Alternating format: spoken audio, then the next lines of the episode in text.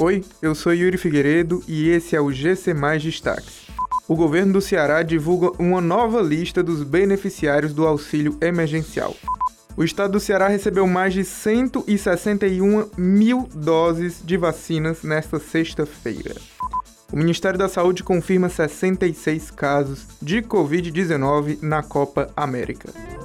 O governo do Ceará divulgou nesta sexta-feira mais uma lista com os profissionais que serão beneficiados com o auxílio cesta básica. No total, são mais de 4.700 pessoas que entram nessa nova lista. Somando com os que já haviam sido anunciados anteriormente, o programa já contempla mais de 10 mil pessoas no Ceará.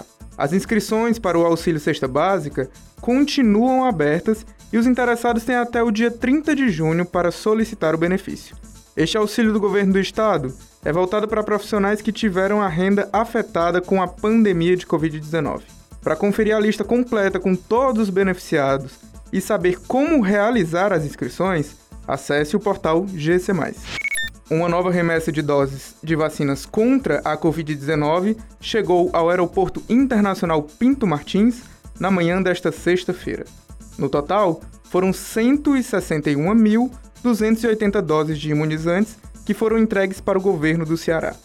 Deste novo lote, mais de 98 mil doses são da Pfizer, que estavam programadas para chegar na última quinta-feira, mas acabaram chegando somente nessa sexta. Já os outros 63 mil imunizantes são da Coronavac, vacina produzida pelo Instituto Butantan e que não era enviada para o Ceará há cerca de um mês. O Ministério da Saúde confirmou que 66 pessoas que estão envolvidas com a realização da Copa América estão contaminadas com o coronavírus.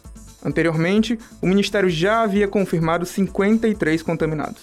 Desses 66 casos, 27 são de jogadores e membros de delegações e os outros 39 são de prestadores de serviços contratados para o evento. Desde o início da Copa América, no final de semana, foram diagnosticados com Covid-19 os atletas das seleções da Venezuela, da Colômbia e da Bolívia. Já na quinta-feira, o Chile informou que um integrante da delegação testou positivo, mas não especificou se era um jogador. Essas e outras notícias você encontra no gcmais.com.br. Até mais!